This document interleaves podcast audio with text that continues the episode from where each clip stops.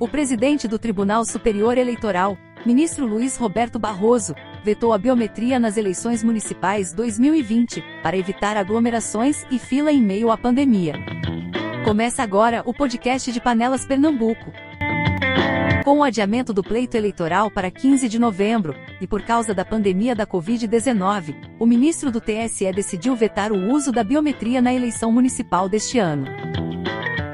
O ministro Luiz Roberto Barroso seguiu a recomendação de um grupo de médicos e técnicos do Tribunal Superior, que constataram que a identificação por digital poderia representar até 70% do tempo gasto pelo eleitor na hora de votar.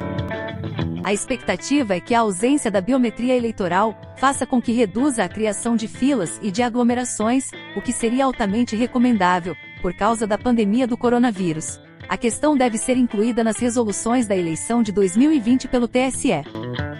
Com a decisão, municípios como Panelas, Agreste de Pernambuco, não usará a biometria. Nesta eleição, seria a primeira vez que o eleitor panelense faria uso da tecnologia da biometria eleitoral.